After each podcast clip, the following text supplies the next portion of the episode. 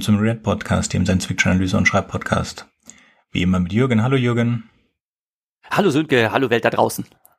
Und heute ist die Folge 61 und wir sprechen über, beziehungsweise wir haben die Episode genannt Beyond Love, Death and Robots und wir sprechen heute über die Netflix-Serie Love, Death and Robots. Seit ein paar Wochen die zweite Staffel draußen ist und dann haben wir uns noch unsere eigene Staffel zusammengeklickt. Aber wollen wir mal anfangen mit, äh, Jürgen, wie hat dir denn die zweite Staffel gefallen? Du hörst mich tief Luft holen und es kommt ein gepresstes enttäuschend heraus. Die erste Staffel damals, da haben wir auch eine Rewrite-Folge zu gemacht, die war ja der absolute Burner. Die habe ich direkt in einem Rutsch weggebinged. Die Filme sind ja auch nur relativ kurz. Das kann man tatsächlich in einem Tag alles reinziehen. Und jetzt war ich natürlich mit großen Erwartungen und großer Vorfreude vom Fernseher gesessen, um mir die zweite Staffel reinzuziehen, um dann erstmal enttäuscht festzustellen, es sind viel, viel weniger Filme, die da zusammengestellt sind, von, ich glaube, 18 in der ersten Staffel auf nur acht Filme zusammengeschrumpft in der zweiten Anthologiereihe. Und was man dann da zusammengeklaubt hat an Filmchen, naja, ich würde es mal durchwachsen nennen. Wir können dann kurz sprechen, was unsere Favoriten sind. Naja, nichtsdestotrotz, ähm, ich hatte tatsächlich vorher schon die Überlegung, dass äh, wir so eine Filmreihe, so eine eigene Filmreihe zusammenstellen könnten. Die wollte ich eigentlich Love, Death and Robots 2 nennen, aber das hat dann so lange gedauert, dass jetzt eben die zweite Staffel draußen war und jetzt nennen wir das Ding einfach Beyond Love, Death and Robots. Also macht euch auf was gefasst, Leute. Mir geht's ähnlich wie dir. Allerdings muss ich sagen, dass das Internet scheint gar nicht so unzufrieden zu sein. Da gibt es sehr kontroverse Meinungen dazu. Was ich gemacht habe, ist, ich habe mal eine Liste gemacht von allen, die ich mochte von der ersten Staffel und allen, die ich mochte von der zweiten Staffel und habe dann mal die Prozentzahl ausgerechnet, weil ich hatte auch das subjektive Gefühl, dass die zweite Staffel äh, schlechter ist als die erste. Also es gibt diese Legende, dass Netflix wohl zu dem Produktionsstudio hingegangen ist und hat gesagt, hey, ihr könnt doch nicht so lange brauchen, gebt euch mal alle, gebt uns mal alles, was ihr habt und den Rest kommt dann später raus. Das macht das Ganze natürlich auch viel günstiger. Und äh, ja, also ich glaube einfach, dass sie weniger Geld hingelegt haben für die zweite Staffel und es deswegen nur weniger Folgen gab. Äh, es soll aber weitergehen, deswegen mit einer dritten Staffel. Das ist bei Netflix ja nicht garantiert. Bei Netflix enden ja die Sachen äh, im Allgemeinen oder im Durchschnitt nach zwei Staffeln. So. Ja, oder wie bei, wie bei ähm, Jupiter's Legacy direkt nach der ersten Staffel. Äh, mhm. Da hätte ich mir den ganzen Kram überhaupt nicht angucken brauchen. Also so eine Zeitverschwendung. Also ich fand es also sehr echt? gut und die Allgemeinheit der Leute, die es gesehen haben, fanden es wohl auch sehr gut. Es gibt aber wohl eine Matrix oder eine KPI, also eine Kennzahl der, im Hintergrund, die äh, Netflix nur kennt. Das ist ja und was auch immer das Problem mit äh, Jupiter's Legacy ist, Jupiter's Legacy ist. Ähm, es hat wohl gerechtfertigt, das Ding sofort abzubrechen, was ich sehr schade finde. Ich hatte sehr großen Spaß und ich denke ja immer daran, ähm, Netflix zu canceln, weil eigentlich äh, nichts mehr auf Netflix läuft, was mich interessiert und dann eine von 100 Sachen, die sie rausbringen, mag ich dann und dann wird's gecancelt. Anyway, nicht der Punkt jetzt. Ähm, mir haben drei von den acht Folgen von Love, Death and Robot gefallen. Das wären äh, das Pop Squad, uh, Snow in the Desert, The Drowned Giant.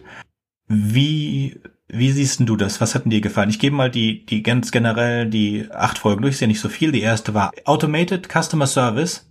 Mit dem äh, böse gewordenen Haushaltsroboter. Ich fand die lustig, trotz der sehr gewöhnungsbedürftig deformierten Figuren. Ähm, war die Story an sich sehr, sehr lustig und sie war auch witzig animiert. Hm? Äh, fand ich ein schönes Beispiel für KI, wie sie aus dem Ruder laufen kann. Also mir gefiel, also ich habe sie nicht auf die Liste der Folgen gesetzt, die mir gefallen, aber ich fand es jetzt auch nicht mega schlecht. Mir gefiel der Animationsstil halt überhaupt nicht. Sie ist geschrieben von Scon, äh, John Scalzi, der auch Three Robots zur ersten Staffel hinzugefügt hat und ähm, für so Sachen verantwortlich ist wie Red Shirts und der fantastische Romanserie Old Man's War. Jetzt nichts Philosophisches. Genau, John Scalzi, das ist auch wirklich voll und ganz seine Handschrift. Also wenn man sich an Three Robots erinnert und jetzt diese Episode damit vergleicht, da merkt man echt, das ist wirklich die Handschrift dieses Autors, sich solche Geschichten auszudenken. Das passt richtig gut. Auch dieser Humor. Zusammengefasst, eine alte Dame, ihr Haushaltsroboter äh, Start äh, beginnt durchzudrehen. Sie ruft die Serviceline an und lässt sich von der Serviceline erklären, was sie machen soll. Und sie tut immer, was die Serviceline sagt. Dann wird's immer schlimmer, bis sie am Ende die ganze Welt, alle Roboter der ganzen Welt hinterher sind. Und das ist lustig. Mhm. Und das ist auch gar nicht schlecht gemacht, aber für mich war der Animationsstil so schlecht, dass es für mich nicht gereicht hat. Die zweite ist dann Eis. Die ist mit dem Animationsstil äh, gemacht worden wie Sigma Blue, was ja meine Lieblingsfolge der ersten Staffel war. Mhm. Und da geht es um zwei Brüder. Der eine ist enhanced und der andere ist nicht enhanced. Und ähm, der der jüngere, der enhanced Bruder versucht den älteren Bruder dann am Ende in seine enhanced Clique reinzubringen. Und das ist eine Geschichte, Erklär doch mal gerade für die Leute, was mit enhanced oder enhanced, je nachdem, wie man es ausspricht, gemeint ist. Also erweitert, es, äh, es ist einfach ein biologisch verbesserter Mensch und alle anderen Kinder da sind biologisch verbessert und es geht ähnlich wie in dem Film Gattaca darum, was passiert, wenn wir in der Lage sind, Menschen zu designen und was passiert dann mit der letzten Generation von den Menschen, die nicht designt worden sind, weil da haben wir ja einen harten Bruch zwischendrin. Und das ist genau so, dass wir auf einem, auf einem Eisplaneten sind, auf dem Methan ähm, gefördert wird und es gibt nur einen Jungen, der nicht verbessert designt wurde und alle anderen wurden das und er fühlt sich da als Außenseiter und sein äh, verbesserter Bruder bringt ihn da rein und das ist so eine Geschwistergeschichte, die für mich kein Science Fiction gebraucht hätte, weil es einfach eine In-Group, Out-Group-Geschichte ist und ich genau. deswegen fand ein bisschen enttäuschend. Also der Science-Fiction-Teil ist einfach unnötig in der Geschichte meiner Meinung nach. Ansonsten ist es nicht genau. schlecht. Ja, kann ich voll und ganz, kann ich dir voll und ganz zustimmen. Die ist irgendwie so nicht Science-Fiction-mäßig, dachte ich mir. Das ist irgendwie, pff, ja, so, das will schon so oder geht so ablegen, denn ähm, das ganze Szenario kannst du halt, äh, halt auf irgendwas anderes übertragen. In-Group, Out-Group ist genau das, was es thematisiert und ähm, du brauchst dieses ganze Szenario nicht und diese diese Art von Mutprobe, da habe ich, also da bin ich halt irgendwie gebranntes Kind ist nicht das richtige Wort, aber ähm, irgendwie habe ich da so eine wesentliche Phase meiner Jugend übersprungen, weil ich genau diesen Quatsch nämlich in meiner eigenen Kindheit und Jugend nicht mitgemacht habe. Ich habe nie begriffen, was das mit diesen Mutproben soll. Ne? Also sich absichtlich in Gefahr zu begeben, um cool zu sein, ich fand das schon immer bescheuert. Ne? Und ich habe halt Schwierigkeiten damit, mir irgendwelche Geschichten anzugucken mit Figuren, die sich einfach total bescheuert aufführen. Und das ist auch, also allein vom Plot etwas, was mir Schwierigkeiten gemacht hat bei dem Film. Mhm. So wie ihr seht, auch wenn die jetzt nicht auf meine Liste der guten Folgen geschafft haben, sind die jetzt nicht total schlecht und es gibt tatsächlich Leute, die die relativ hoch gewertet haben. Als nächstes kommen wir zu Pop Squad von, ähm, kannst du bitte den Namen aussprechen für mich, weil ich den garantiert butchere? Von Paolo Bacigalupi ist die Geschichte geschrieben. Die habe ich zufälligerweise kurz davor auch als Audiobook äh, mir reingezogen. Es gibt ein äh, englischsprachiges Audiobook bei Audible zu haben, äh, Palm Six. Äh, das ist der Titel der letzten Geschichte dieser äh, Kurzgeschichtenreihe. Und äh, da ist unter anderem diese Geschichte Pop Squad dabei.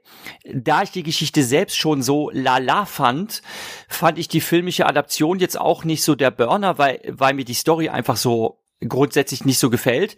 Und dann so wie du bei der allerersten Geschichte der John Scalzi-Verfilmung kritisiert hast, dass dir der Animationsstil nicht gefällt, genau damit hatte ich das Problem.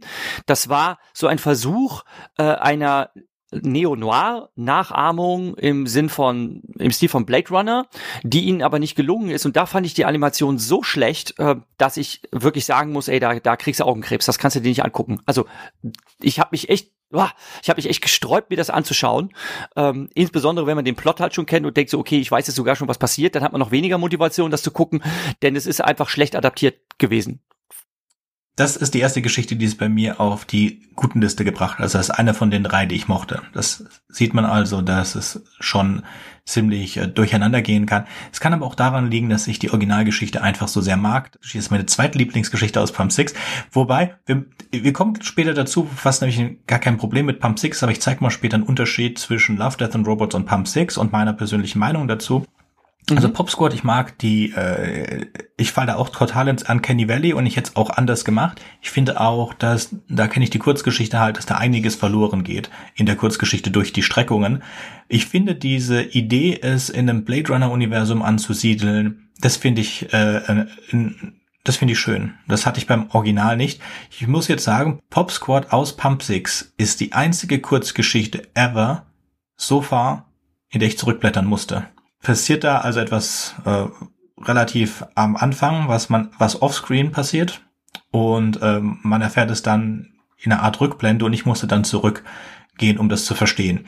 Und ich glaube, in die philosophischen Hintergründe kommen in der ähm, Anthologie ganz gut raus, wobei ich die eigentliche Härte davon, ähm, dass es eigentlich die, alles dieselben Menschen sind. Das kommt, finde ich, in der Netflix-Version nicht gut raus. In, in, in der Kurzgeschichte nee. wird schon gezeigt, dass alle Menschen eigentlich dieselbe, alle Menschen sind unsterblich und alle Menschen haben dieselbe Möglichkeit, sich zu verbessern, aber es gibt bestimmte Menschen, die die Unsterblichkeit aus einem bestimmten Grund, der total nachvollziehbar ist, wenigstens für mich, ablehnen und ähm, dann aber in so, ein, in so eine Sub, dann, dann, dann halt abrutschen. Man zeigt das nicht, sondern es sieht so aus in dem, in der, in dem, in dem Film, für mich sieht es so aus, als ob nur das ein, das ein Untergruppenproblem ist und nicht, dass das eigentlich dieselbe Gruppe von Menschen ist. Aber darüber könnte man diskutieren. Okay, eine, eine Sache wollte ich erzählen und zwar, ich finde, dass ähm, selbst bei den besten Filmen von der zweiten Staffel ich mehr ins Uncanny Valley gefallen bin als in der ersten Staffel. Und ich verstehe die Leute nicht, die sagen, dass die Animationen besser sind jetzt. Vielleicht noch kurz zur Erinnerung, äh, wir haben den Begriff in früheren Podcast-Folgen schon verwendet, aber was ist das Uncanny Valley? Man, man kann das so übersetzen mit äh, äh, Welle ist ein Tal. Ne? Also es ist so, dass das, das Tal äh, des, des Grauens oder des Unwohlseins, ähm, das ist damit gemeint. Man kann sich das wie so eine Grafik vorstellen. Ähm, je perfekter ich ein künstliches System mache, und das gleiche gilt übrigens auch für die Robotik. Also wenn man versucht, humanoide Roboter zu erschaffen, dem man dann so ein Gummigesicht aufsetzt und äh, äh, Glasaugen einsetzt und man versucht, die so menschenähnlich wie möglich zu machen, ne? ähm, dann sagt man, okay, äh, sieht gut aus, sieht gut aus, sieht gut aus und dann ist irgendwann so ein Punkt erreicht, äh, wo es äh, fast perfekt ist, aber eben dieses fast perfekte der Darstellung löst beim Menschen ähm, einen gewissen Grusel aus. Also es, es, es stürzt dann eher wieder ab in der Akzeptanz. Und damit ist halt gemeint, ich bin eher äh, gewillt, etwas zu akzeptieren, wo ich sehe, dass es künstlich ist, als dass man versucht, ähm, den Realismus so gut wie möglich nachzuahmen, einem das aber dann doch irgendwie nicht gelingt um ein Fünkchen und dann finde ich das eher ablehnenswert, als wenn man mir das ähm, in Anführungszeichen schlechtere vorgesetzt hat. Also deshalb kann man sich zum Beispiel eher mit Comic- und Zeichentrickfiguren identifizieren, als eben mit solchen computeranimierten Gestalten, die zum Teil halt hyperrealistisch sind. Ja, und wir werden irgendwann mal darüber hinwegkommen. Ich finde jetzt auch in der zweiten Staffel macht das Rettungskapsel Life Hatch ganz gut und in der ersten fand ich es fantastisch gemacht in Beyond the Aquila Rift. So. Ich habe zufällig, ich habe zufälligerweise jetzt äh, äh gestern oder so habe ich ein einen Trailer gesehen von einem von einer 3D-Animation und war echt beeindruckt, dass das Video sogar schon seit mehreren Jahren in der Welt ist, denn das war mein lieber Herr Gesangsverein, das war richtig gut gemacht. Äh, das ist auch so ein kleiner YouTube-Clip, den stelle ich unter ferner Liefen auch in die äh, Show Notes. Ähm, da war ich echt beeindruckt, wie, wie weit wir schon sind. Und dann war ich noch verblüffender, dass das Video irgendwie schon sechs Jahre alt war oder so. Also wir sind schon ziemlich nah dran. Ja, das ist jetzt eine Frage, wie mit KI, ob es dann ganz kurz davor noch mal einen tiefen Absturz gibt. Es gibt ja wirklich Leute, die gesagt haben, sie fanden jetzt die Animation besser in der zweiten Staffel und das kann ich, wie gesagt, nicht nachvollziehen. Jetzt kommen wir zu dem, wo ich die Animation in der zweiten Staffel am besten finde, der Nummer 4, Snow in the Desert. Das ist eine nette kleine Geschichte über einen Wüstenplaneten mit Wasserproblemen. Und was ich ganz toll, äh, es geht um eine, eine unsterbliche Person und Kopfgeldjäger wollen von dieser unsterblichen Person die Eier haben, weil in den Eier die Zellen sind, um sie dann zu klonen. Und es ist ganz nett, ich mochte die Kopfgeldjäger sehr gerne. Ähm, die Kurzgeschichte versuche ich zu finden, weil die Kurzgeschichte scheint wohl noch ein paar mehr extra Details zu haben.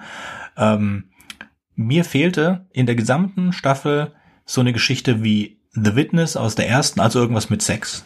Also in Love, Death and Robots kommt relativ wenig Love vor dieses Mal. Ja, da kann ich dir voll und ganz recht geben. Für mich ist Snow in the Desert tatsächlich auch die beste Folge, also die beste Geschichte in der zweiten Staffel.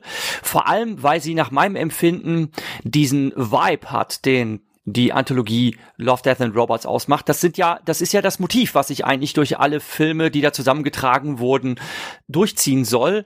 Und als ich die Folge gesehen habe, da dachte ich mir, ja genau, da habe ich die ganze Zeit drauf gewartet. So die anderen Sachen, die davor waren, die waren jetzt alle so lala. Ne? Und das hier, das ist jetzt genau, genau mein Ding. Ne? Und ähm, lag allerdings nicht nur daran, dass die Animation halt wirklich Zucker war, das ist richtig tolle Qualität, sondern die, dass die Story an sich auch entsprechend rau ist, es ist äh, entsprechendes Worldbuilding, äh, die Charaktere, also die Figuren sind entsprechend äh, äh, angelegt und zugegebenermaßen, es ist ja eine Erwachsenenanthologie, es ist halt auch ein gerüttelt Maß an Brutalität da zu sehen, aber ich bin alt genug, ich halte das aus. Und ähm, das ist halt das Motiv Death in Klammern und End Robots. Ne? Das ist so der Twist, der am Ende kommt.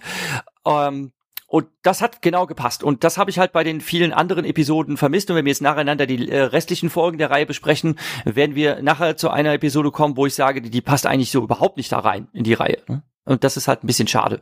Ich hoffe, dass dann in den folgenden Staffeln noch was kommt und dass es nicht eine stetige Abwärtsspirale ist, so wie das mit, wie mit äh, Black Mirror gewesen ist, was auch, ähm, abgesehen von der Episode 1, ähm, sehr gut angefangen hat mit sehr, sehr coolen Folgen. Dann haben sich die Inhalte wiederholt und dann wurde es immer schlechter und immer schlechter und dann irgendwie nur drei Filme rauszubringen und das Ganze als eine Staffel zu bezeichnen und äh, die sind alle ziemlich ähm, schwach.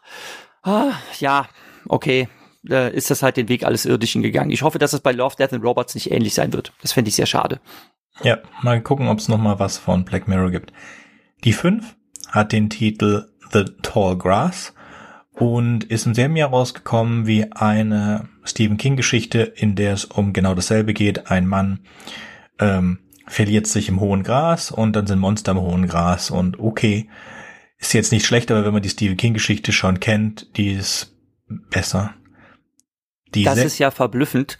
Das ist ja verblüffend, denn ich habe mir das angeschaut und ich kannte die Geschichte nicht und ich dachte mir, das könnte ja mal wirklich eine Stephen King Geschichte sein. Und du erzählst mir jetzt, dass es tatsächlich eine Stephen King Geschichte ist. Na sowas. Es ist schlimmer. Da es ist eine Stephen King Geschichte, die auf Netflix verfilmt ist.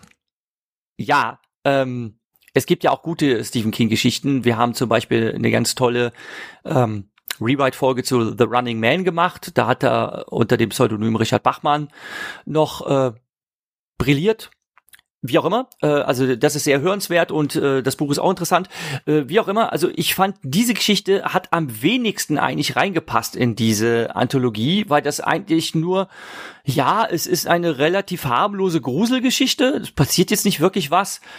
Pff, ja, hat eigentlich auch nichts Science-Fiction-mäßiges an sich, fand ich. Äh, ja, und dachte ich mir, das, das ist irgendwie so ein Lückenfüller, damit es wenigstens nicht noch weniger Episoden sind, dachte ich mir. Mhm. In, in der ersten Staffel hatten wir zwei Folgen dieser Art über Vampire und Untote. Dazu kommen wir kurz später noch. Dann ist es die Folge 6. All Through the House. Die ist die kürzeste mit drei Minuten, ist in Stop Motion gemacht. Und ähm, wenn sie nicht so kurz wäre, wäre sie bei mir auf die besten Liste gekommen. Aber ähm, es, es geht um einen Weihnachtsmann, der Geschichten bringt. Und das Ende der Geschichte, der letzte Satz, ist lautet, äh, was wäre eigentlich, wenn wir nicht brav wären? Und das ist schon ziemlich cool. Wenn ich jetzt auf die besten Liste nehme und den denke ich, denk, dann, dann wäre es schon hart. Dann wären wir nämlich bei Hälfte, 50-50. Naja, mhm. möchtest du irgendwas zu der ähm, Weihnachtsgeschichte sagen? Die Geschichte ist ganz witzig. Es ist ein ganz lustiger Gag, den man aber auch finde ich nicht länger erzählen kann. Also es ist in Ordnung, mhm. dass es nur wenige Minuten sind. Ähm, wenn es jetzt ähm, viele davon gegeben hätte, also wenn es jetzt noch so drei, vier Filmchen in der Art gewesen wäre, dann hätte mich das auch ein bisschen vertröstet, was die äh, Gesamtlänge beziehungsweise schmerzhafte Kürze der zweiten Staffel betrifft. Denn wir hatten das in der ersten Staffel ja auch. Da ist das mit dieser Astronautin, ähm, die sich den Arm abbricht, um dann per Rückstoß zurück in die Kapsel zu gelangen. Das ist auch ein ganz kurzes Filmchen. Ähm, das ist einfach eine Geschichte, die man extrem kurz erzählen kann und das ist auch völlig in Ordnung so. Ne? Und das hatten wir jetzt hier halt auch. Aber äh, wenn es halt in der Gesamtmenge auf so wenig Spielzeit kommt, dann äh, verstimmt mich das dann wieder. Der Gag an sich ist in Ordnung. Der mhm. hat mich ganz gut gefallen, hat mir ganz gut gefallen. Die Geschichte ist, ist völlig okay. Habe ich auch gelacht.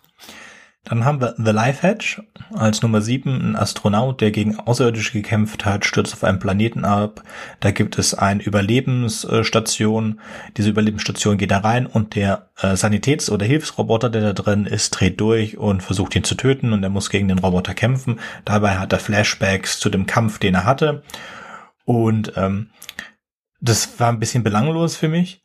Die Animation sehr gut und dieses Teasen, diese, dieser größeren Story im Hintergrund, die hat mich genervt. Deswegen hat das, hat mir, bei mir nichts gemacht. Ja, ähm, das fand ich auch relativ schwach, weil es als Story nicht genug hergegeben hat. Und mich hat es erinnert an den Film Red Planet mit Val Kilmer. Da geht es darum, dass eine Expedition zum Mars sich aufmacht und ähm, dann der Roboter, den sie dabei haben, auch durchdreht und bösartig wird und das äh, ist dann quasi der böse Alien-Ersatz auf einem fremden Planeten, nämlich dass die gegen den Roboter Amy, äh, heißt der, äh, kämpfen müssen, äh, der halt dann irgendwie so im Kill-Modus ist.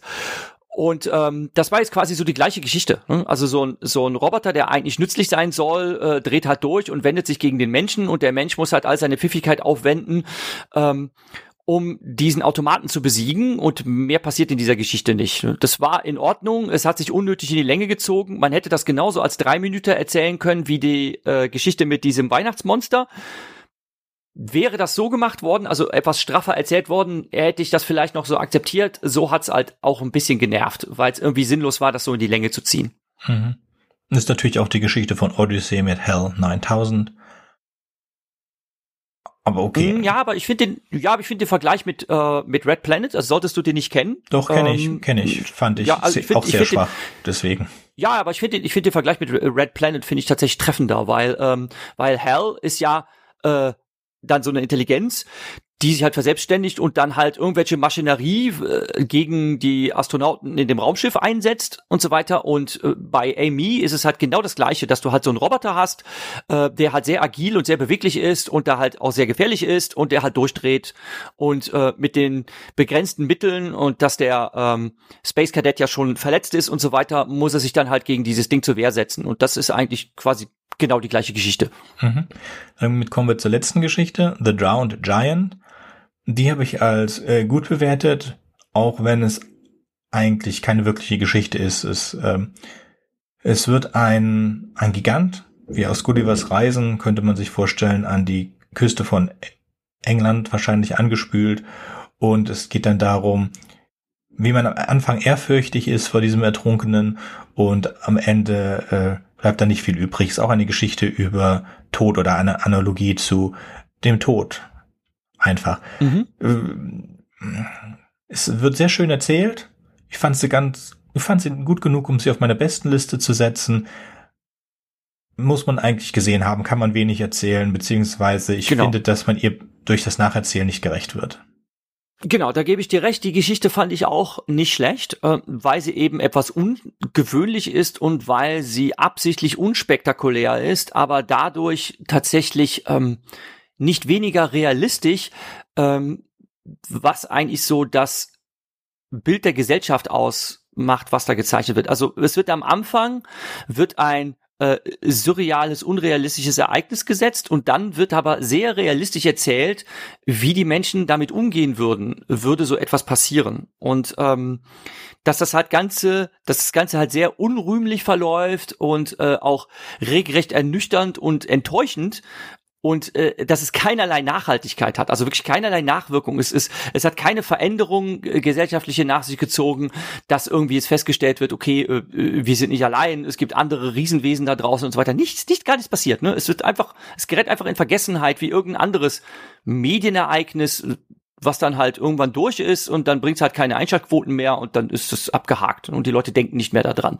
Mhm. Und ähm, äh, es ist animatorisch auch richtig gut gemacht. Also es ist, ähm, es ist von ähm, geradezu verstörendem Realismus, wie man dann halt den zusehends äh, verwesenden Riesenleichnam dann sieht. Und ähm, ja, also es, ist in krassen Bildern inszeniert. Hat mir auch gut gefallen.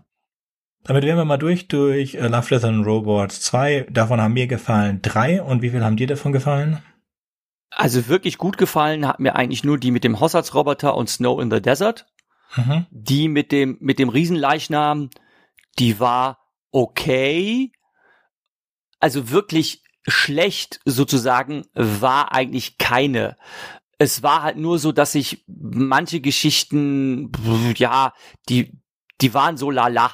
Also ich würde sagen, ähm, die zwei fand ich gut und alle anderen fand ich so durchschnittlich. Und es hatte halt nicht diesen berauschenden Binge-Watching-Effekt, den die erste Staffel hatte. Mhm. Also damals, weiß ich noch, da war Love, Death and Robots den zweiten Tag in der Welt. Also ich hatte nichts davon gehört und gesehen und äh, flitsche mich zufällig bei Netflix rein. Das wird mir vorgeschlagen. Ich guck mal rein und bin sofort am Haken und guck das Ding an einem Tag komplett weg, wie in einem Rausch. Und ich dachte mir, oh, da ist nichts dabei, nichts dabei, was mir nicht gefällt. Du hast ja gesagt, das wird in zufälliger Reihenfolge gezeigt, die erste Staffel.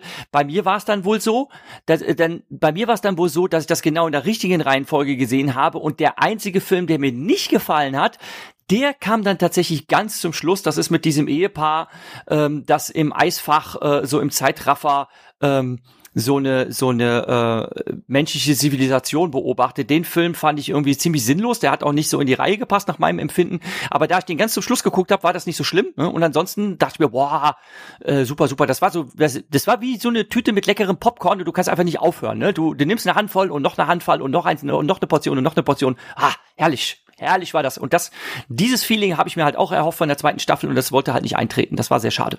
Mhm. So gehen wir jetzt ganz kurz nochmal über die erste Staffel zum Vergleich. Äh, in der Reihenfolge, die jetzt die feste Reihenfolge ist, die ist auch nicht die, in der ich es gesehen habe, glaube ich. Ähm, und in der festen Reihenfolge beginnt es mit Sonny's Edge. Fantastisch. Ist, ist eine mhm. von meinen Lieblingsgeschichten generell. Three Robots. War bei mir auch so. John Scalzi. Mhm. Mhm. Eine von deinen Lieblingsgeschichten ne nehme ich auch mal mit auf die Liste. Dann The Witness. Das er hat so, das ist auch der, super. der Sechsteil, ja, auch super. Es sind schon mal drei gute Suits. Ähm, je länger ich die gucke, je besser finde ich die über äh, Mecha Suits gesprochen von jemandem, der auch mitspricht bei ähm, dem Computerspiel StarCraft und hat einen geilen Twist am Ende zusätzlich. Dann die fünf fand ich nicht so, das ist eine Vampirgeschichte, Sucker of Souls. Dann kommt, mhm. äh, ist sehr lustig, When the Yogurt Could Take Over, also als der Yogurt die Kontrolle übernahm. Ähm, die habe ich auch bei mir jetzt gehighlightet, dafür habe ich die nächste nicht gehighlightet, obwohl die eigentlich auch gut ist, Beyond the Aquila Rift von ähm, Alistair Reynolds. Anyway, in einem Good Hunting von unserem Freund äh, Ken Liu ist gehighlightet, magst du auch, ja.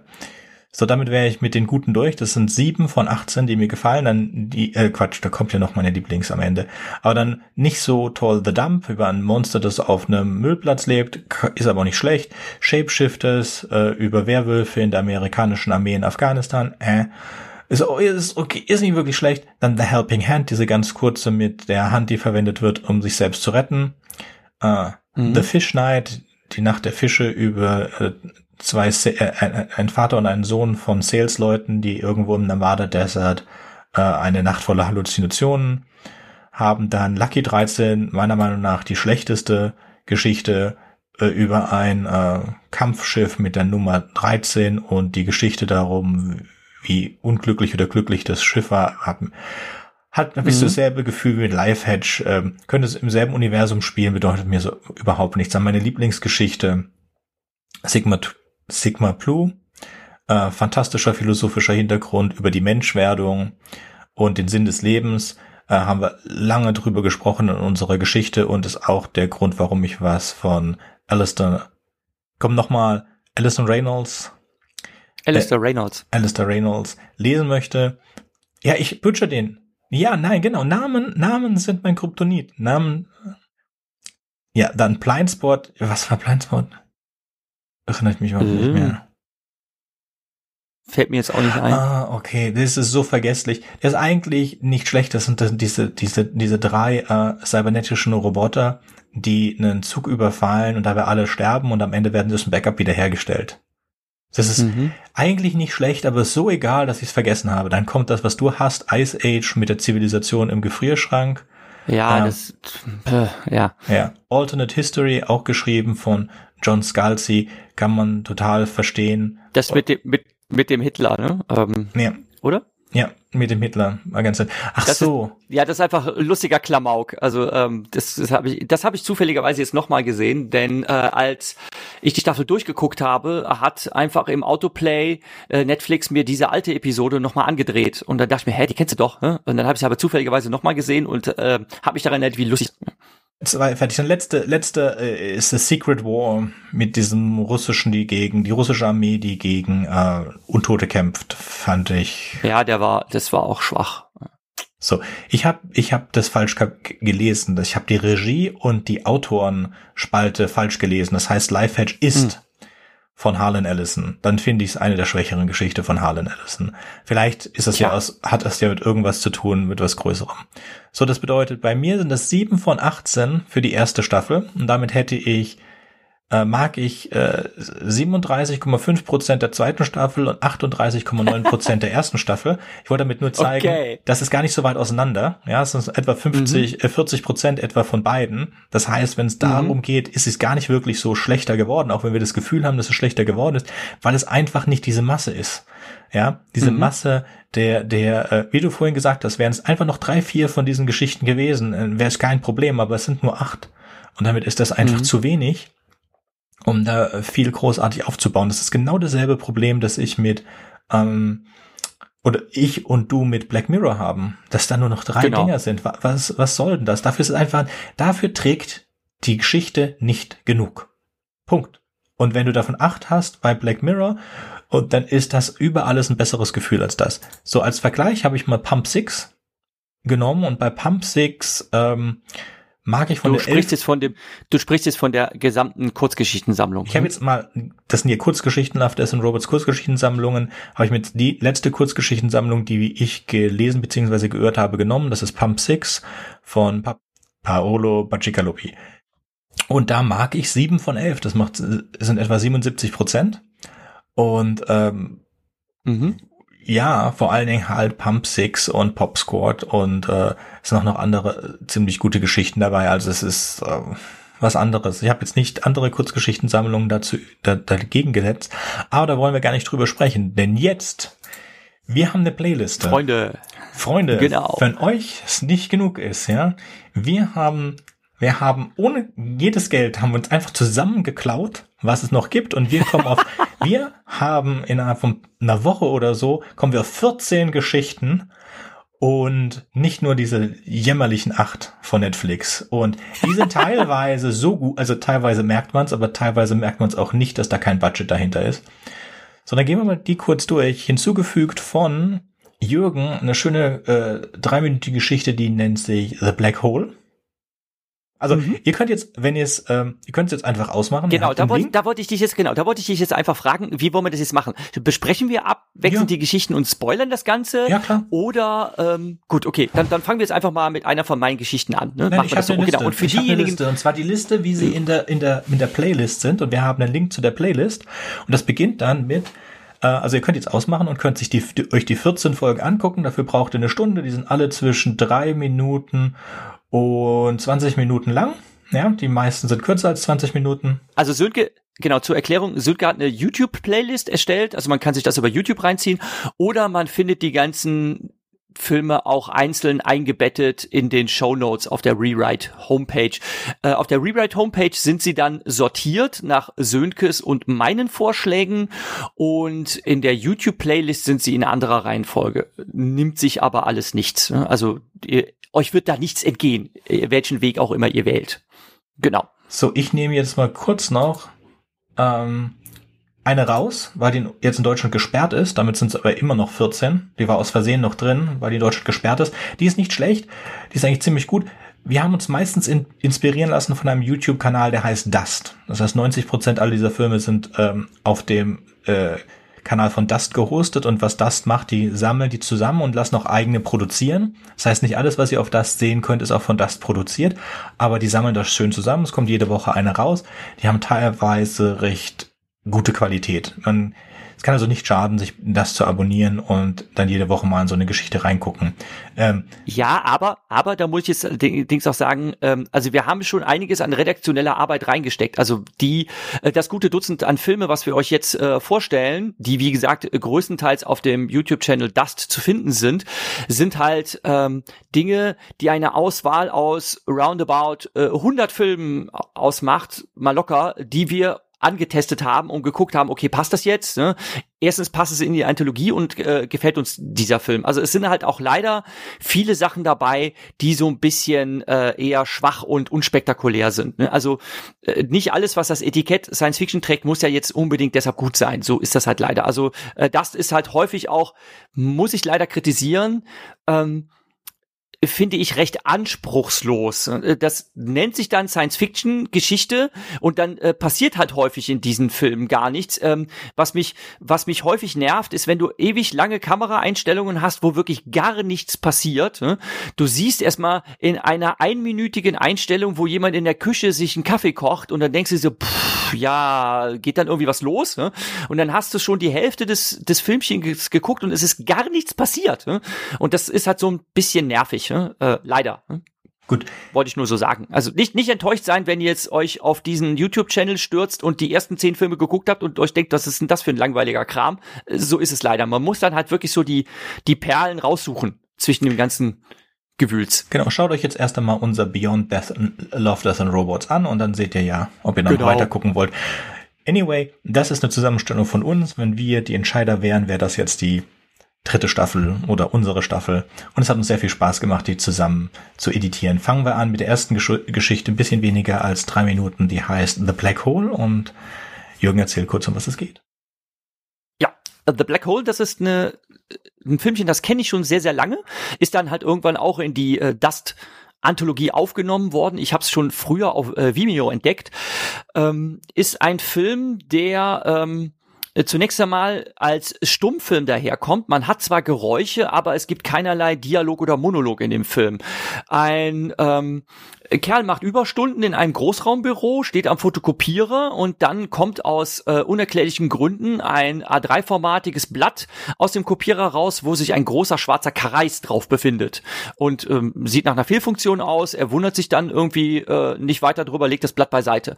Und dann passiert äh, ihm zufällig etwas. Er stellt seinen Kaffeebecher beiseite und äh, lässt ihn fallen und er purzelt dann auf dieses Blatt und er stellt fest, dass dieses, dass dieser schwarze Kreis auf diesem Blatt in Wahrheit äh, tatsächlich sowas wie ein ähm, Portal oder ein Loch ist, ähm, nämlich der Becher verschwindet da drin. Und dann ist er erstmal ganz ungläubig, steckt seine Hand da rein und kann den Becher auch wieder rausholen. Und ähm, dann experimentiert er mit diesem ja, nennen wir es mal Gadget, um damit halt verschiedene Dinge anzustellen. Äh, geht zum Beispiel zu einer Vending Machine und äh, klaut sich da einen Schokoriegel durch die Glasscheibe, indem er das Blatt einfach davor hält, äh, durch das Loch greift, äh, aus der Vending Machine dann den Schokoriegel rausholt und so weiter. Und das, also ist schon ziemlich cool, ne? Und es ist halt Tricktechnik äh, äh recht ähm, äh, nice gemacht. Ne? Und das Ganze kommt halt wirklich äh, ohne irgendwelche Rede aus, sondern es sind halt nur so die typischen Geräusche, die man in dem Büro äh, erwartet, plus so ein komisches Brrr, ähm, Geräusch von irgendeinem Hochspannungsfeld, äh, wenn er in dieses Loch reingreift. Und wie der Film ausgeht, möchte ich jetzt gar nicht verraten, aber er passt wunderbar in die Reihe Love, Death and Robots. Der zweite genau. Film ist von mir, der heißt The Best Friend. Oh, Best Friend. Der zweite Film, der in der Liste ist von mir, heißt Best Friend. Und es ist ein schöner Animationsfilm, ein 2D-Animationsstil über ähm, eine Augmented Reality. Und zwar gibt es da ein, ein, ein Tool, das aussieht wie ein kleiner gelber Punkt, den man sich in die Stirn klebt. Und dann muss man noch eine Droge auf die Schläfe. Also die, ja, auf die Schläfe. Ja. Und dann muss man sich noch eine, eine Droge in die Augen ähm, tropfen lassen und dann sieht man so äh, animierte Freunde. Und mit denen kann man alles machen. Unser Hauptdarsteller ist wie viele Leute komplett abhängig davon, dass ihn diese animierten Freunde total cool finden. Und äh, er hat Probleme, weil seine, seine Droge ist alle Balle und dann geht er und versucht sich neue zu besorgen und dann geht eine kleine Odyssee. Fünf Minuten, dreißig, ähm, sehr cool. Genau. Und auch sehr, sehr düster und äh, erinnert an eine Black Mirror Episode die äh, ähnlich äh, funkt, also mit so einem ähnlichen Device funktioniert, wo die, wie wurde das nochmal, glaube ich, genannt, Cookie oder so, hm? mhm. also wo die sich auch so einen Knopf an die Schläfe heften, äh, was halt so äh, eine Augmented Reality Funktion hat. Mhm. Das gefolgt dann von One Minute Time Machine. Ja, One Minute Time Machine, lustiges, sehr, sehr lustiges kleines kurzes Filmchen, ähm, wo es um äh, die klassische Situation geht, äh, dass ein Kerl ähm, der nicht unsympathisch aussieht, eine attraktive Frau auf der Parkbank versucht anzusprechen. Und ähm, Natürlich könnte man bei solchen Versuchen des Anbandelns scheitern und er macht das einfach mit jede Menge Neuversuchen, denn er hat eine kleine Box bei sich, nämlich die One-Minute-Time Machine, die, wenn er den Knopf drückt, es ihm ermöglicht, sich eine Minute zurückzusetzen. Das heißt, er spricht sie an und wenn seine Anmache nicht funktioniert, dann drückt er den Knopf und macht einfach einen Neustart äh, und spielt das Ganze durch. Und das Ganze ist halt eine sehr lustige kleine Comedy-Geschichte, auch mit einem sehr witzigen Twist. Ähm, nämlich, wenn man darüber nachdenkt, ob Zeitreisen tatsächlich möglich sind oder nicht, gibt's halt verschiedene Theorien. Äh, die einen sagen, nee, Zeitreisen sind nicht möglich, äh, weil halt die Zeit gar nicht, also die, der Verlauf der Ereignisse nicht veränderlich ist. Oder würde man durch die Zeit reisen, äh, käme man eigentlich in einer alternativen Zeitlinie an. Das heißt, man würde sich quasi in eine andere Realität äh, teleportieren. Ähm, ja, und das ist, mehr möchte ich nicht verraten, es ist der äh, Twist, der am Ende rauskommt bei dieser Geschichte, der auch sehr, sehr lustig ist. Also eine sehr straff erzählte, sehr, sehr lustige Geschichte, die auch wieder wunderbar in die Thematik Love, Death and Robots reinpasst. Hm. Ich habe vor langer, langer Zeit auch eine ähnliche Geschichte geschrieben, die kommt irgendwann auf Podyssey raus. Ich glaube, produziert ist sie schon, die heißt die Stoppuhr und da ist das Time Machine Device halt eine Stoppuhr. Es kommt auch relativ häufig vor, dass es sowas gibt. Ja. Es gibt, äh, es gibt einen Film mit Nicolas Cage, äh, Next, äh, mhm. basierend auf einer Kurzgeschichte von Philip K. Dick, uh, The Golden Man. Und da geht es tatsächlich um genau dasselbe, nämlich dass jemand die Fähigkeit hat, fünf Minuten in die Zukunft zu blicken und diese Fähigkeit nutzt, äh, um alternative äh, Handlungs Möglichkeiten im Kopf erstmal durchzuspielen, um dann quasi immer genau das Richtige zu tun, die richtige Entscheidung zu fällen. Ich fand den Film damals richtig toll. Ähm, er ist von den Kritiken leider verrissen worden und äh, gelesen und besprochen wird diese Story irgendwann in ferner Zukunft äh, auch bei Rewrite, weil wir uns ja vorgenommen haben, alle 118 Geschichten von Philip K. Dick nacheinander mal durchzubesprechen. Immer in kleinen Portionchen von sechs bis sieben Geschichten. Mhm. Die nächste Folge ist schon in der Pipeline. Genau. Dann eine Geschichte, die dir nicht so gut gefällt, mit zwölf Minuten, die mir aber sehr gut gefällt, ist The Final Offer. Ein ähm, Anwalt wacht auf, äh, nachdem er sich betrunken hat mit einer Frau in einer Bar und stellt sich raus, dass die Frau ein Avatar ist für eine außerirdische Zivilisation, die die Menschheit dazu zwingen will, ihr alles Wasser zu verkaufen in all unseren Ozeanen. Und äh, wegen intergalaktischen Rechts haben die Menschen sechs Minuten Zeit und ein Anwalt um sich den Vertrag anzugucken. Und äh, ja, die Prämisse endet damit, dass äh, der Anwalt doch tatsächlich, obwohl er so unfähig ist, etwas findet in dem Vertrag, das das Ganze hinauszögert und dann gehen sie einen trinken. Fand ich ganz, ganz nett. Es ist so ein Kammerspiel in einer, in einem Raum, dauert äh, zwölf Minuten und ist ganz nett. Damit kommen wir zu Storm. Moment, Moment, ich möchte, ich, Moment, Moment, du gehst da jetzt schön drüber hinweg, hast ja erwähnt, warum ich die, äh, dass ich sie nicht mag und ich möchte kurz erwähnen, warum ich sie nicht mag. Mhm. Ähm, ähm, du hast gesagt, es ist ein Kammerspiel, damit hast du vollkommen recht. Ne? Also die Geschichte spielt nur in einem Raum und es ist eigentlich nur eine Unterhaltung zwischen zwei Personen. Und äh, ich mag diesen Film deshalb nicht, weil er tatsächlich eigentlich wie ich es äh, dieser äh, vielen Filmen auf dem Dust Channel halt vorwerfen muss, ähm, sehr unscience-fiction-mäßig ist. Ähm, ähm, wäre da nicht dieser einzige Special-Effekt, dass manchmal ähm, so das äh, Fenster am Ende des Raumes äh, durchsichtig wird und dann äh, eine riesige Monstrosität dahinter auftaucht, um äh, zu signalisieren, okay, äh, wir sind wir befinden uns vielleicht im Weltraum oder befinden uns irgendwie in einer anderen Kammer, aber wir sind nicht mehr auf der Erde oder sonst was. Das ist der einzige Special-Effekt, der aus dem Ganzen eine Science-Fiction-Story macht, denn Denn ansonsten sitzen da nur so zwei Leute, die unterhalten sich und mit Verlaub ist es einfach sehr viel Gelaber ne? und ähm, es passiert einfach gar nichts äh, in dem Sinne, sondern äh, die sprechen halt über einen Vertrag und äh, er findet dann halt so einen Winkelzug, äh, äh, um sich äh, als Vertreter der Menschheit nicht über den Tisch ziehen zu lassen und dann äh, jubiliert er, ha, ha, ha, ha, ne? und dann ist die ganze Geschichte schon vorbei und man fragt sich halt wirklich, wieso sollte man sich das jetzt anschauen, weil äh, einfach nichts passiert, außer dass da zwei Leute miteinander labern. Ähm, außer, ähm, wenn man natürlich, ähm, äh, da bin ich jetzt mal äh, äh, äh, so ein bisschen Shovi, wenn man sich dem Augenschmaus hingeben möchte, nämlich die Hübsche, die äh, diese Anwältin der Aliens spielt, ähm, das ist die, äh, die die Reporterin bei ähm, The Expanse spielt. Hm? Also die haben wir schon mal gesehen. Mhm. Ähm, mir fällt jetzt leider nur ihr Name nicht ein. Hm? Ja. Aber man erkennt sie sofort wieder. Gut, also ich mag's, weil ich schreibe ja auch ähnliches. Ich habe ja mit Herrgott auch gerade eine Kurzgeschichte geschrieben, die eigentlich auch nur eine, eine Konversation zwischen zwei Leuten ist. Ja, aber da passiert trotzdem mehr als in diesem Filmchen. Hm? Also auch mit, mit Szenenwechsel oder sonst was. Ja, aber die hatten nicht, die hatten kein Geld und ich kann ja schreiben eine Kurzgeschichte, was ich will. Ja, aber das ist eben der Gag, weißt du, wenn du, wenn du, wenn du das jetzt rechtfertigst mit, die hatten kein Geld und haben das deshalb so billig produziert äh, und bei anderen Serien kritisierst du es gerade, äh, dass es billig produziert ist und hier lässt es durchgehen, also ich weiß nicht. Ne? Ähm, wenn ich mir jetzt im Vergleich dazu One Minute Time Machine äh, nehme, ne, äh, der, das ist sicherlich unglaublich low budget produziert, ne, aber äh, trotzdem extrem witzig. Ne? Also man kann auch Geschichten witziger erzählen, wo eigentlich auch äh, äh, nichts groß an Handlung ist, wo äh, auch kein Schauplatzwechsel ist, keine Special Effects, nichts dergleichen. Ne? Und ähm, Trotzdem kann man das Ganze einfach witziger machen äh, als diese Geschichte mit Final Offer. Ich fand es Es ist persönliche Meinung. Deswegen haben wir jetzt ja beides drin, weil ich fand jetzt One Minute Time Machine auch nur so. Aber das ist auch nicht der Punkt. Ja, also es ist, es sind Geschichten drin, die du sehr gut findest, sind Geschichten drin, die ich sehr gut finde und die kommen immer im Wechsel. Jetzt kommt wieder eine, die du reingesetzt hast, die heißt Storm.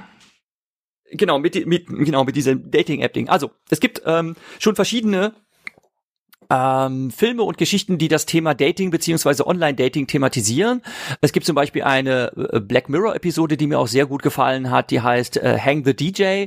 Ähm, die hat deshalb diesen Titel, weil am Ende des ähm, dieser äh, Episode ähm, der Song Hang the DJ von den Smith gespielt wird, als äh, dieses äh, Perfect Match Paar sich dann in einer Kneipe persönlich begegnet.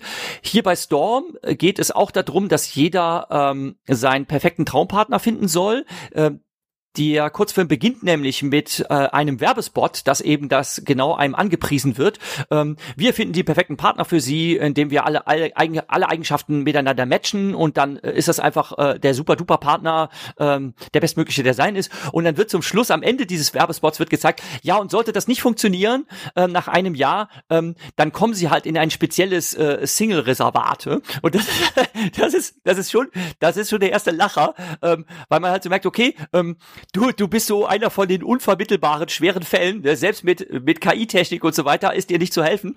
Und dann kommst du quasi in so, ein, in so eine Aufbewahrungssiedlung für, für andere hoffnungslose Fälle. Und das, das fand ich schon sehr, sehr lustig. Und ähm, dann äh, sehen wir halt die Hauptfigur dieses Films, äh, so, so ein Jüngling in den Zwanzigern, äh, der halt äh, so ein äh, modernes äh, Tablet-PC-artiges Device hat, äh, was nur so eine Plexiglasscheibe ist, äh, wo er drauf rumtippen kann und dann äh, werden ihm halt irgendwelche äh, äh, Partnerinnen vorgeschlagen und es wird immer Computer, äh, per Computer abgeglichen, ob das jetzt ein Match ist oder nicht. Und dann ähm, scheint er doch, er hat schon die Hoffnung aufgegeben, es ist so sein letzter oder vorletzter Tag ähm, äh, des Jahres, äh, dass er halt Zeit hat, jemanden zu finden. Und er äh, ist schon sehr frustriert und resigniert und denkt, okay, er wird für immer Single bleiben müssen. Und dann scheint er doch das Perfect Match gefunden zu haben. Und da passiert ihm ein Missgeschick, nämlich, ähm, dass ihm das Ding in die Badewanne fällt und Kurzschluss hat. Ähm, und dann wird das Ganze surreal. Er taucht nämlich unter in der Badewanne und äh, äh, wacht dann auf einmal äh, an einem anderen Ort auf. Also er macht quasi einen, einen äh, Teleportationssprung durch das Wasser. Und er taucht immer wieder an anderen Orten auf, wo auch Wasser ist. Ähm, und dann am Ende, also er springt dann irgendwie ähm, mehrmals hintereinander. Das ist so ähnlich wie bei dem Film äh, Jumper, äh, falls ihr äh, den gesehen habt, der leider nicht fortgesetzt wurde. Ähm, und äh, dann taucht er halt am Ende von, nach mehreren Sprüngen, taucht er halt in irgendeiner Gasse auf ähm, und begegnet seinem Match. Ne? Und ähm, das ist halt wirklich äh, äh, ganz romantisch, Liebe auf den ersten Blick. Und dann äh, hört man aber aus dem Off, dass es eine Fehlfunktion gibt ähm, und er wird wieder zurückgesetzt. Er befindet sich dann wieder in seiner Badewanne. Ähm, und dann äh, will er aber das nicht auf sich beruhen lassen, sondern macht die ganze Reise nochmal. Also er taucht dann äh, wieder in die Badewanne und er springt durch alle anderen Stationen, die er vorher hatte, auch wieder, um ihr wieder zu begegnen. Aber für dieses zweite Treffen hat er sich extra schick gemacht, äh, was insofern lustig ist, weil ähm, er ja mehrmals durchnässt ist und äh, der Anzug, den er hat, der ist dann einfach am Ende völlig ruiniert und sie taucht dann aber auch auf und sie hat sich auch extra schick gemacht. Sie hat sich auch extra ein Kleid angezogen, ist aber dann mittlerweile auch völlig durchnässt. Ähm, es passiert aber genau das gleiche wieder. Es wird, sie werden wieder zurückgesetzt, sie werden wieder voneinander getrennt. Danach funktioniert das Device überhaupt nicht mehr und er gibt dann frustriert auf und schmeißt sein Tablet in den Müll und als er zum Mülleimer geht, ähm, begegnet er ihr dann, weil sie dann ähm, zu ihrer Mülltonne geht und dann stehen sie nebeneinander und sie kennen einander, denn sie wissen auch den Vornamen des anderen und dann endet der Film und es ist ein wirklich sehr, sehr schöner romantischer kleiner Kurzfilm mit tollen Effekten, ähm, der mir sehr, sehr gut äh, gefallen hat und der passt halt wirklich mal in das Thema Love und eben nicht Death and Robots und deshalb habe ich den mit in die Reihe aufgenommen. Ich finde den wirklich schön. Mhm mir hat er nichts gegeben. Aber ähm, ja, das ist ja schade. Du bist halt vielleicht nicht, vielleicht bist du nicht romantisch, ich weiß es nicht. Äh, vielleicht sind wir auf andere Art romantisch. Deswegen habe ich jetzt einen hingesetzt, der das ähm, für mich mehr symbolisiert. Also jetzt nicht Liebe in der Hinsicht, aber Nostalgie. Und das ist der japanische Kursfilm Pinky. Und in dem geht es um einen äh, japanischen Businessman, der auf dem Weg zur Arbeit ist und dann plötzlich von einer Frau in Pink verfolgt wird. Und ähm, diese Frau in Pink wird verfolgt von einem Müllmonster. Ist, der der, der genau. Twist ist, dass es, es, es geht darum, um ähm, die, dass, dass sie will, dass er sich erinnert, wer sie ist. Und was sie ist, ist ein Walkman. Und zwar ein Walkman, den er von seiner Schwester bekommen hat. Und äh, dieser Walkman ist halt kurz davor, äh, zerstört zu werden. Und dann fischt er ihn halt aus dem Müll und dann sieht man ihn wieder mit diesem äh, Walkman dann den, den Weg zur Arbeit laufen und er ist glücklich und dann steht da ein Mann in Grau vor ihm und vibriert und das ist sein kaputtes Telefon. Und es geht darum, um ähm, Nostalgie, das ganz generelle Gefühl, dass Dinge nur weil sie kaputt sind oder weil sie durch andere ersetzt worden sind, dass man sie trotzdem benutzen kann und so weiter. Das hat mir jetzt mehr emotional gegeben, deswegen habe ich die auch hintereinander geschnitten, damit man äh, gesetzt in dem in der Liste, dass man die mal so gegenseitig sehen kann. Ja, es ist natürlich eine interessante Gegenüberstellung. Ne? Die, die Suche nach dem äh, perfekten menschlichen Partner oder die Liebe zu unbeseelten Gegenständen. Das finde ich eine interessant, interessant. Kein, keine Liebe zu, es ist keine Liebe, sondern das Gefühl von Nostalgie. Weil ich glaube nicht an, mhm. an sowas wie Liebe auf den ersten Blick. Ich finde das kindisch ehrlich gesagt. Ja. Das heißt, auf jeden Fall, ich weiß, du hast eine viel höhere Affinität zu all diesen Dating-Apps. Du findest die toll, wobei ich das finde das halt nicht. Ja, ich habe überhaupt mit sozialen Medien jeder Art, nicht nur in Dating-Apps, nicht viel am Hut. Deswegen, also könnte man schon sagen, dass ich mit unbelebten Gegenständen mehr zu tun habe. Jetzt dieser russische Dass du Film, anfangen den, kannst, meinst du? ja. dieser russische Film, den will ich jetzt nicht aussprechen, weil ich den, den Namen nur butchere. Den hast du auf die Liste gesetzt mit dem Mann, der durch den Welt, ja. Also ich würde es Avaria aussprechen. Ich bin mir natürlich nicht sicher, ob das stimmt. Hm? Ähm, genau. Das ist ein. Den Film hätte ich nicht auf die Liste gesetzt, weil der hat Untertitel. Sonst hat kein Film hier Untertitel. Okay. Ja, der Film ist tatsächlich in Originalfassung und man muss dann halt Subtitles lesen. Er ist halt nicht auf Englisch verfügbar. Aber er ist tatsächlich, was zum Beispiel seine grafische Qualität anbetrifft, durchaus einer Anthologieserie wie Love, Death and Robots würdig, weil das wirklich richtig, richtig gute Grafik ist.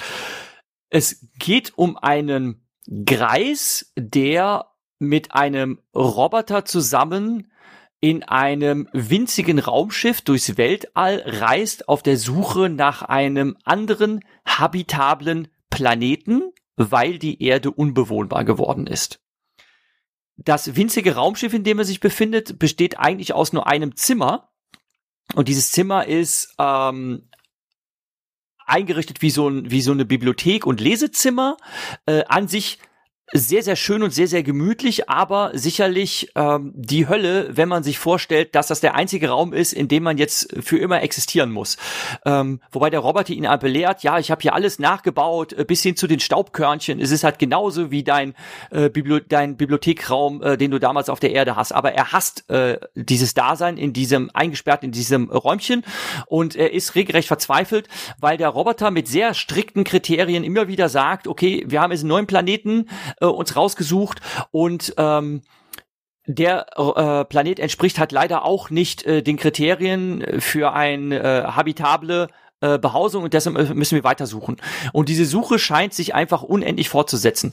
Ähm, da man natürlich weiß, äh, dass äh, Planeten, sollten sie überhaupt bewohnbar sein, äh, sehr, sehr weit auseinander liegen, ist diese Reise natürlich auch sehr, sehr lang.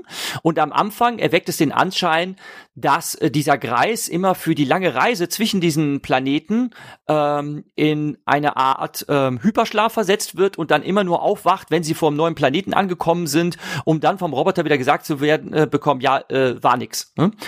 Und ähm, auch dieser Film hat dann einen Twist, ähm, den ich tatsächlich nicht gerne verraten möchte. Also Sönke hat jetzt meistens immer das Ende verraten. Ich würde einfach empfehlen, sich diesen Film anzuschauen. Ich fand ihn auch wegen des Twists sehr, sehr gut und ich finde ihn halt insgesamt auch für das gesamte Design finde ich den Film richtig toll, weil er sehr detailverliebt gemacht ist.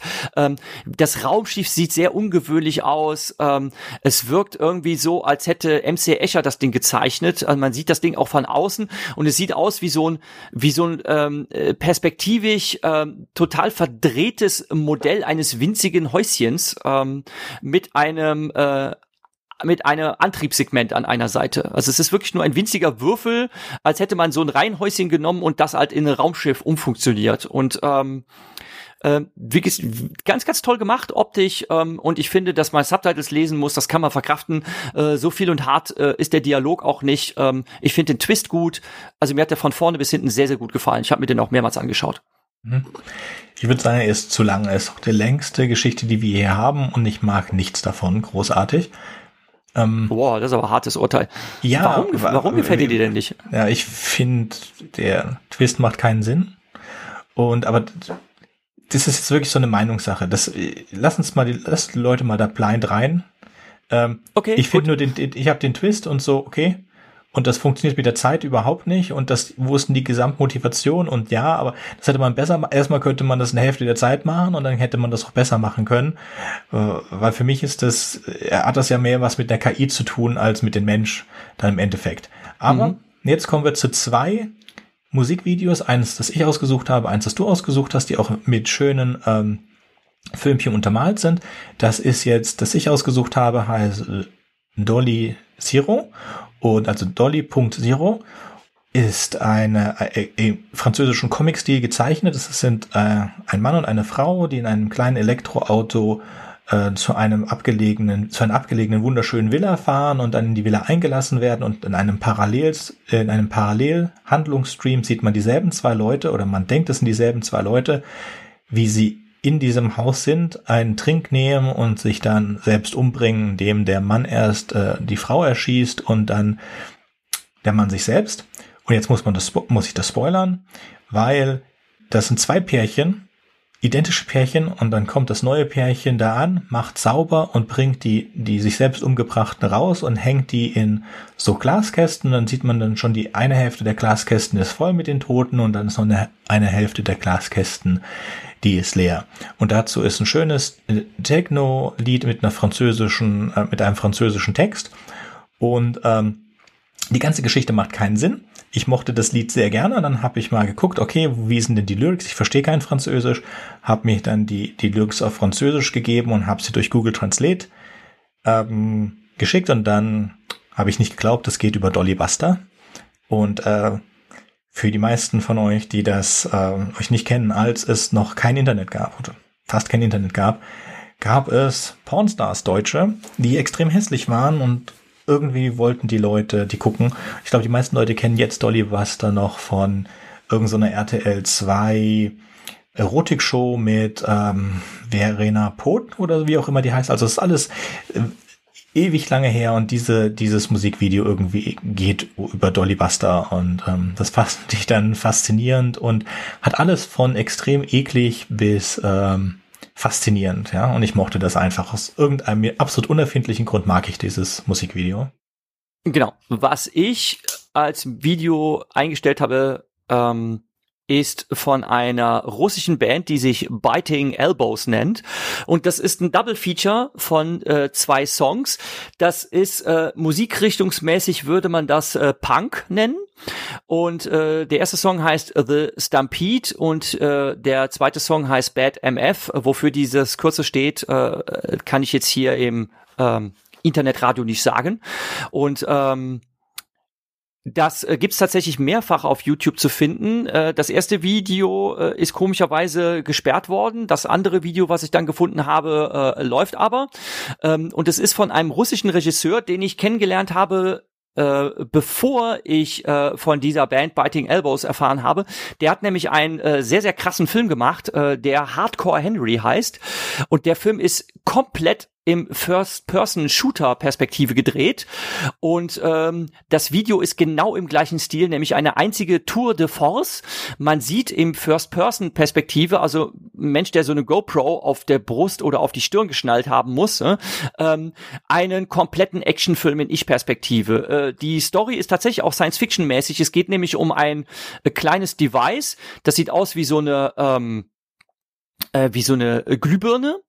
Ähm, so, so, eine, so eine dicke große Glühbirne, so eine fiolenförmige, die, äh, wenn man sie mit Wasser in Berührung bringt, einen ermöglicht, sich zu teleportieren.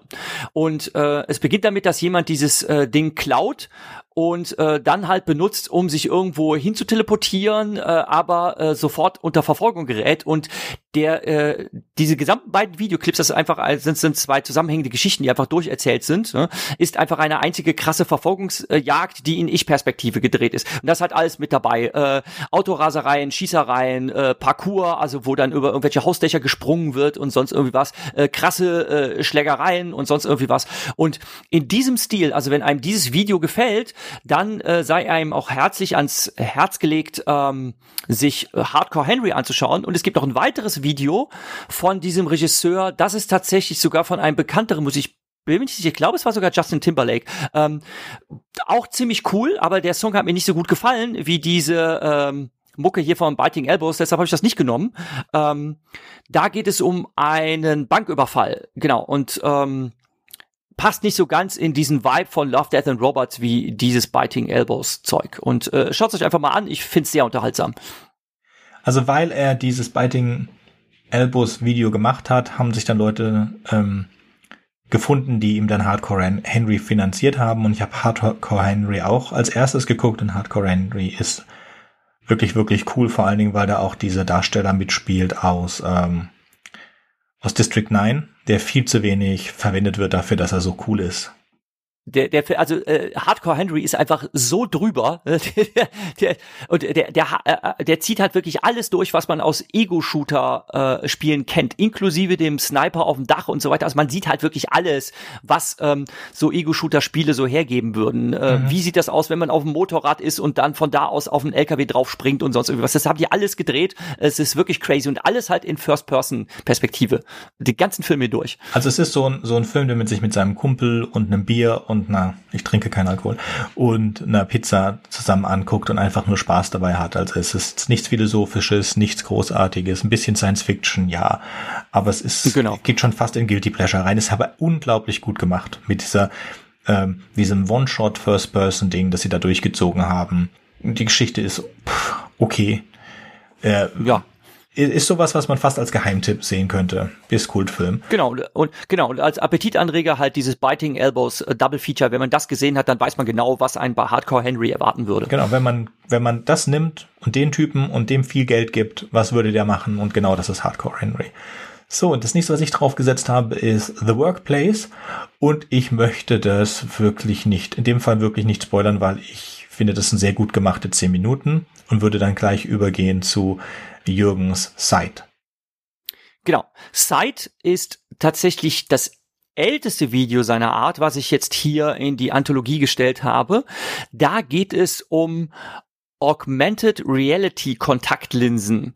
Ähm, jemand rennt mit solchen äh, Hightech-Kontaktlinsen durch die Gegend und sein gesamter Alltag, sein gesamtes Leben ist äh, bestimmt durch die Augmented Reality, weil auch alles eine Gamification erfährt. Wenn er sich zum Beispiel sein Essen zubereitet, dann sieht er halt virtuell ähm, so eine Anleitung, wo er sein Messer ansetzen soll, um die Gurke in perfekte Scheiben zu schneiden und ähm, äh, wenn er das halt verpatzt, äh, dann äh, Gurke beiseite, neue Gurke nehmen und äh, gucken, dass er das beim nächsten Mal besser macht. Ähm, er sitzt äh, in seinem völlig leeren Zimmer auf der Couch und sieht fern, denn auch der Fernseher ist nur virtuelle Realität.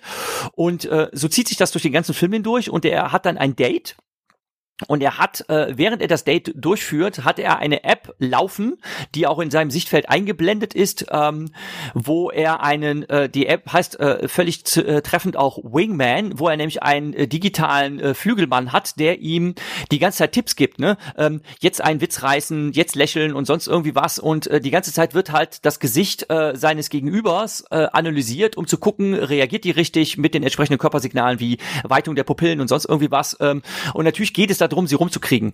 Und ähm, mehr möchte ich auch gar nicht verraten, denn der Film hat zum Schluss noch einen ganz netten Twist äh, und ich finde ihn halt, äh, muss ich auch sagen, Tricktechnik gut gemacht. Und ähm, was da ähm, also Uncanny Valley ist jetzt nicht der richtige Begriff dafür, aber was diese Geschichte ähm, nochmal so oben drüber gruselig macht, ist, dass dieser Kerl einfach unglaublich unsympathisch ist. Ne? Ähm, also wenn man den mit seinen mit seinen Kontaktlinsen, die die ganze Zeit so komisch leuchten, äh, wenn man den so fies grinsen sieht, ähm, ähm, der ist einfach so dermaßen unsympathisch. Man hat die ganze Zeit das Gefühl, dass man gar keinen richtigen Menschen vor sich sitzen hat, sondern eher so einen roboterhaften Menschen. Ne? Ähm, obwohl es eigentlich nur jemand ist, nur in Anführungszeichen, ähm, der wohl sicherlich wohlhabend ist, der ein gepflegtes Äußeres hat äh, und der halt ähm, ein ähm, sehr, sehr nützliches Gadget zur Enhance zum Enhancement oder Enhancement seines Alltags hat. Und ähm, äh, ich finde die Geschichte auch deshalb sehr interessant, weil das gar nicht so abwegig ist, dass es so etwas irgendwann geben könnte. Ne?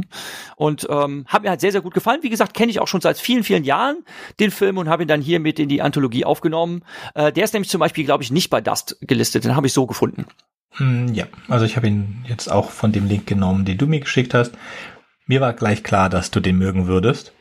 Ähm, ich finde ihn jetzt, äh, eigentlich ist wirklich gut. Kann man jetzt nichts dagegen sagen. Auch die Kurzgeschichte, die unten drunter ist, oder das Drehbuch, das unten drunter ist, ist sehr gut.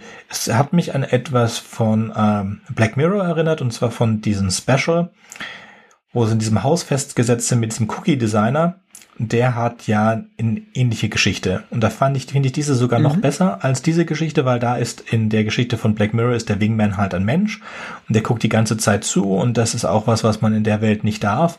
Und in dieser Welt von Sight ähm, darf man das alles. Und äh, es hat mich aber so überhaupt nicht überrascht, dass das genau deine Ellie ist, Jürgen. Das fand ich so, das ist so perfekt, äh, wie Faust auf Auge. Sehr schön. Dazu kommen wir jetzt ähm, mal jetzt. Das war der Liste Film, den du in die Liste gesetzt hast. Deswegen gehe ich jetzt über die letzten drei mal ganz kurz drüber. Ähm, das sind jetzt zwei äh, Geschichten. Äh, ich ich habe ich hab noch einen Film. Ich habe noch einen Film. Du übergehst da gerade einen. The Narrow World gibt's noch von mir. Also ich habe zwei Geschichten, in denen geht es um Erziehung.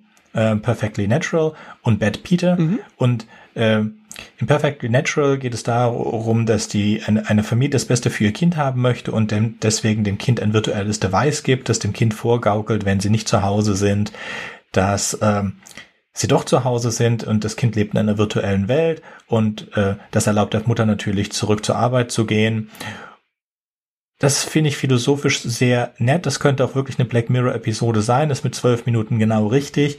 Hat ein schön schwarzes Ende und würde ich euch empfehlen, euch das anzugucken, ohne dass ich das dann mehr spoilere.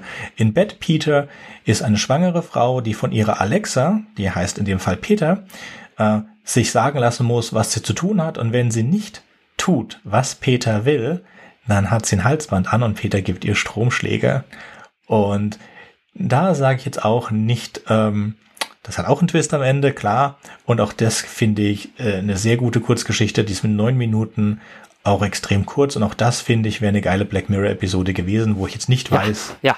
ob man diese beiden Geschichten wirklich auf 40 Minuten auswalzen kann, aber ich finde sie sehr gut. Vielleicht hätte man sie ineinander verweben können, dass das Nachbarn sind, man erzählt mhm. beide Geschichten und dann wäre es eine Black Mirror Episode. hervorragende Kurzgeschichten, super umgesetzt. Jürgen. Ja, ja, gebe ich dir recht. Diese, Genau, die, die, diese beide sind wirklich sehr, sehr krass und passen auch sehr, sehr gut zusammen. Gut, dass du die jetzt äh, gemeinsam referiert hast.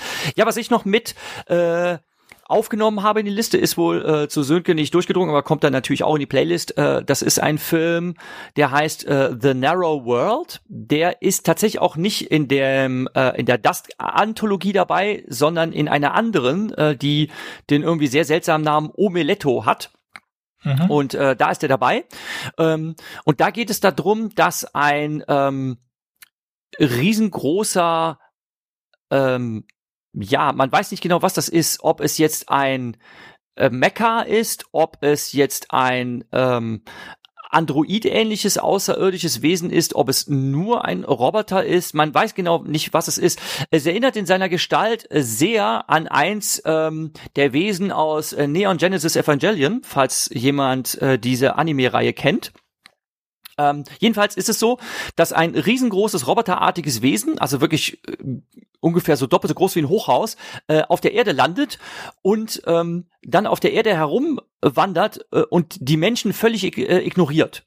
Und natürlich äh, reagieren die Menschen auf diesen außerirdischen Besuch und ähm, äh, untersuchen das Ding, fliegen mit Helikoptern drumherum und so weiter. Aber dieses dieses Ding interessiert sich überhaupt nicht für die Menschen. Ne? Und ähm, das Ganze ist im äh, Dokumentarstil gedreht äh, und porträtiert einen Wissenschaftler, der sich damit beschäftigt, ähm, dieses Wesen zu untersuchen, ähm, halt dann auch äh, zu gucken, ob dieses Wesen vielleicht irgendwelche Signale von sich gibt, Funksignale oder sonst irgendwie was. Und dass er, äh, er äußert dann die Vermutung, dass das wohl nur ein Vorbote ist und dass dann bald auch irgendwelche äh, äh Freunde oder Begleiter oder so weiter äh, nachkommen würden.